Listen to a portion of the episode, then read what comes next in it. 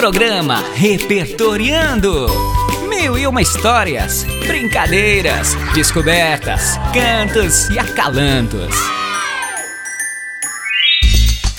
Olá, pessoal! Eu sou Vanessa Passarim e quero convidá-los a adentrar pelas veredas do programa Repertoriando, que é uma iniciativa da Prefeitura de São José do Rio Preto por meio da Secretaria de Educação e Comunicação, em parceria com a Rádio Educativa FM. O que achas, Antônio? Olá, ouvintes! Que bom enveredarmos juntos. Nas ondas do rádio! Eu sou a Reni Trombi e topo percorrer este caminho também. Começo então por trazer o seguinte trecho. Nasci em Cordesburgo, uma cidadezinha não muito interessante, mas para mim sim, de muita importância. Além disso, em Minas Gerais sou mineiro. E isto sim é o importante, pois quando escrevo sempre me sinto transportado para esse mundo. Cordesburgo. Maravilhoso! Eu fiquei imaginando e imaginando, imaginando. Quem seria o próximo João? Gente, desde quando começamos o programa eu tenho ensaiado para trazer este autor e venho fazendo pequenas e leves citações dele porque é tão grande, tão grande, é um dos maiores. Hoje vamos adentrar o mundo roseano. Com vocês, João Guimarães Rosa! Vanessa, o Guimarães é um dos expoentes da terceira geração do modernismo, movimento do qual falei semana passada em meu programa. Aliás, ele, João Cabral de Melo Neto e Clarice Lispector, já lidos aqui. Vocês dois arrasam nos estudos, muito bem. Guimarães Rosa provavelmente é o maior e o mais duradouro mito da cultura brasileira. A relação que ele tem com a língua faz dele essa sumidade. É uma relação de amor avassalador. Nas palavras dele, a língua e eu somos um casal de amantes que procriam apaixonadamente. O som e o sentido de uma palavra pertencem um ao outro, vão juntos. A música da língua deve expressar o que a lógica da língua obriga a crer. Sim, e por isso suas histórias são repletas de neologismos, que são palavras novas criadas derivadas de outras já existentes. Isso e mais é. Para a escritura de seus contos, foi recuperando, anotando e registrando falar as diversas variantes que encontrava da língua. Sem contar que Guimarães era um estudioso de línguas, não apenas a nossa, mas de outras tantas. Sua obra é poética, mesmo em prosa, porque traz a sensação mágica, visual das palavras junto da eficácia sonora delas. Nossa, isso é bem interessante. Pensar que a organização de uma frase e, portanto, de um conto ou de um romance era justamente pensada na totalidade. A história, a escolha das palavras, seus sons e ritmos.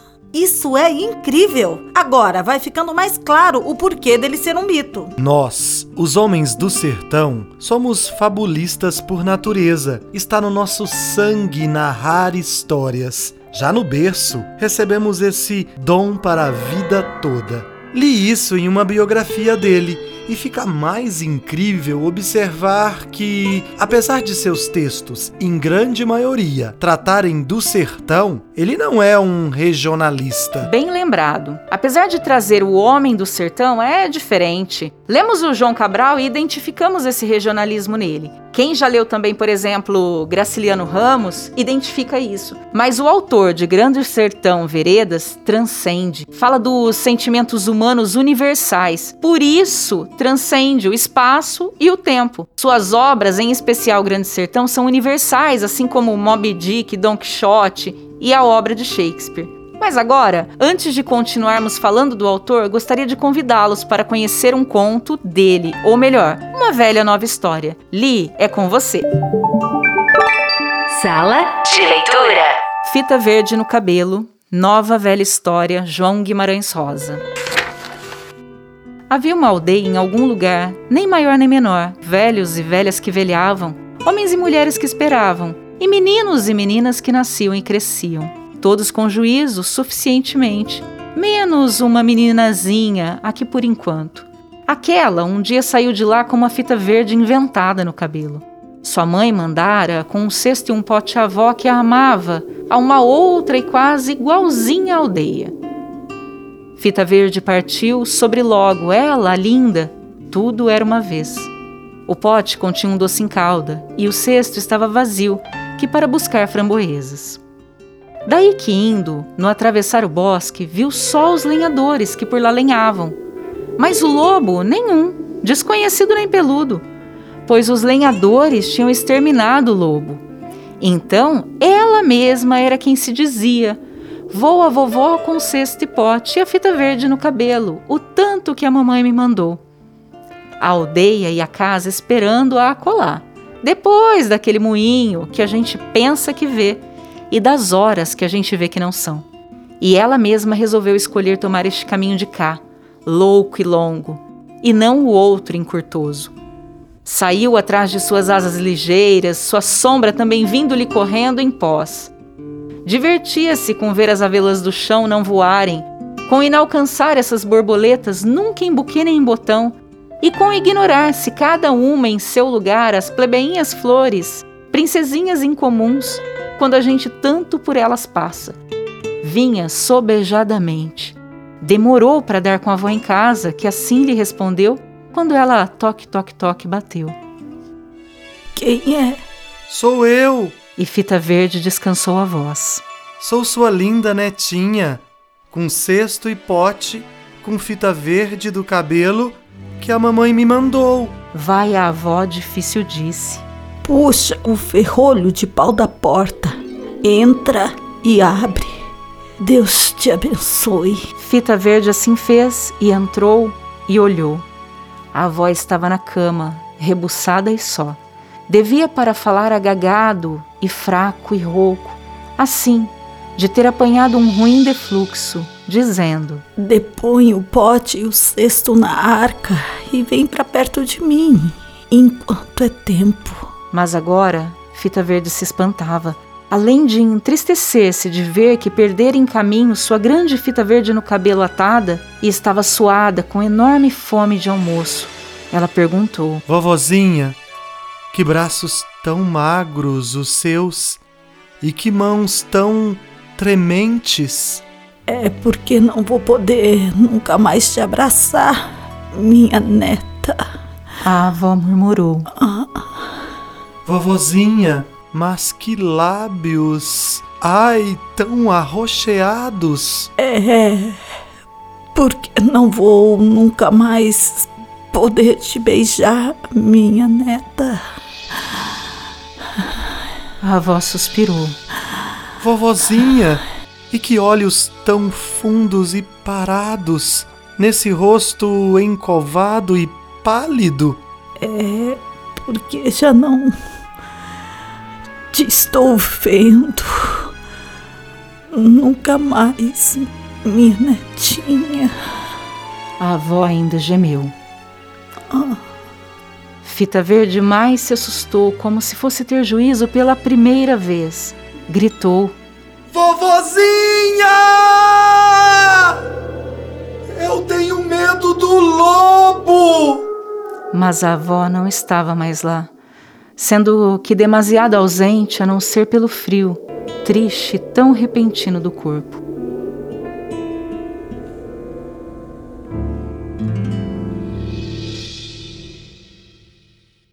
Vanessa, quando estudamos o conto, eu até comentei que não o conhecia e depois eu fiquei matutando. Tem essa intertextualidade com um chapeuzinho vermelho, mas é realista, certo? Pois sim, Reni. Também achei muito mais realista e traz fortemente a responsabilidade de nossas escolhas. Ela escolhe ir atrás das suas asas ligeiras. Acaba chegando tarde para ver a avó. Concordo com vocês. E quando falamos da sonoridade, ouçam e imaginem. Velhos e velhas que velhavam. Conseguem ver? Esse uso da língua nos remete a velhinhos conformados, ajuizados, certinhos, menos a menina, que passa a ter maturidade nas perdas, primeiro da fita verde, depois da avó.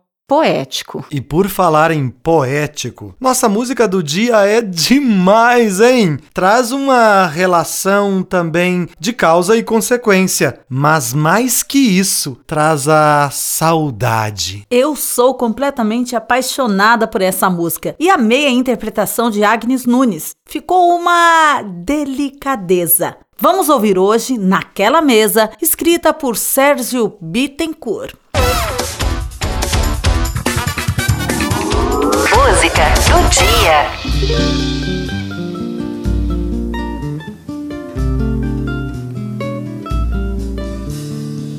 Naquela mesa ele sentava sempre e me dizia sempre: Eu quero viver melhor.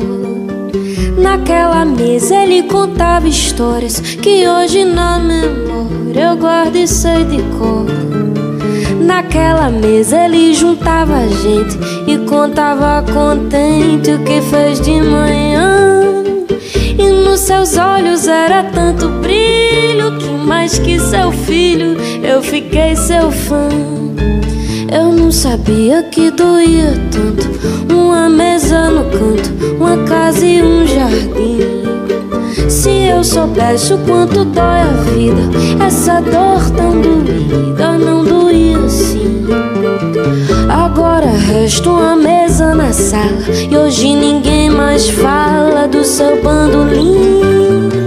Naquela mesa tá faltando ele, a saudade dele tá doendo em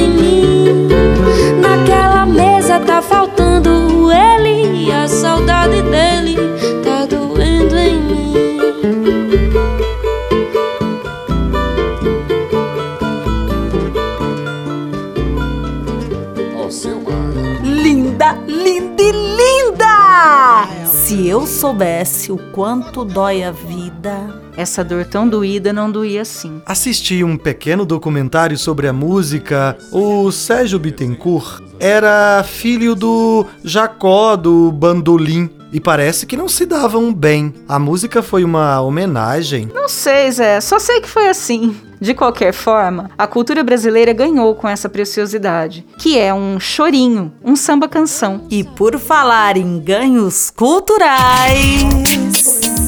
Aprendendo mais. Zé, você que é mineiro, chegou a ver alguma boiada? No sentido coletivo, claro, mas acho que no sentido cultural, não. Aliás, olhe bem pra mim, sou jovem! ah, sim.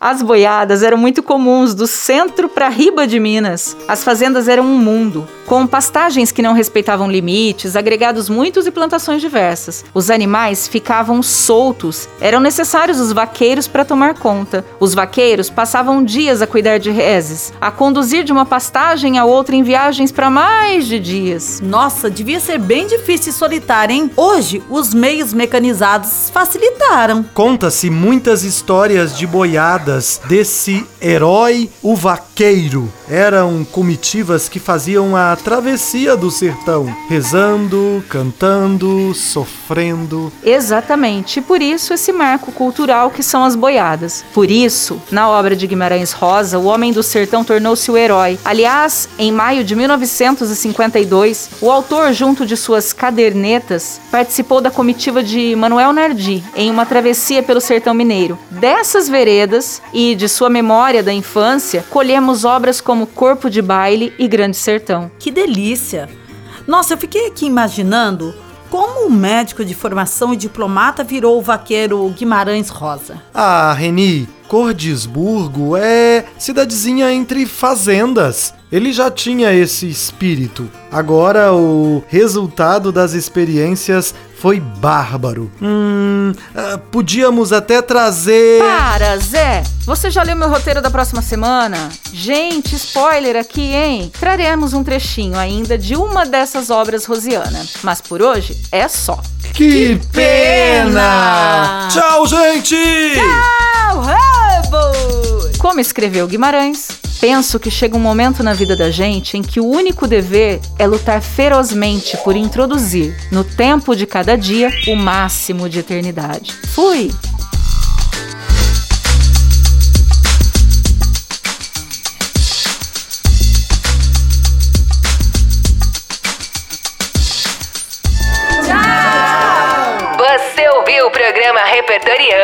Uma realização da Prefeitura de São José do Rio Preto, por meio da Secretaria de Educação e Comunicação, em parceria com a Rádio Educativa.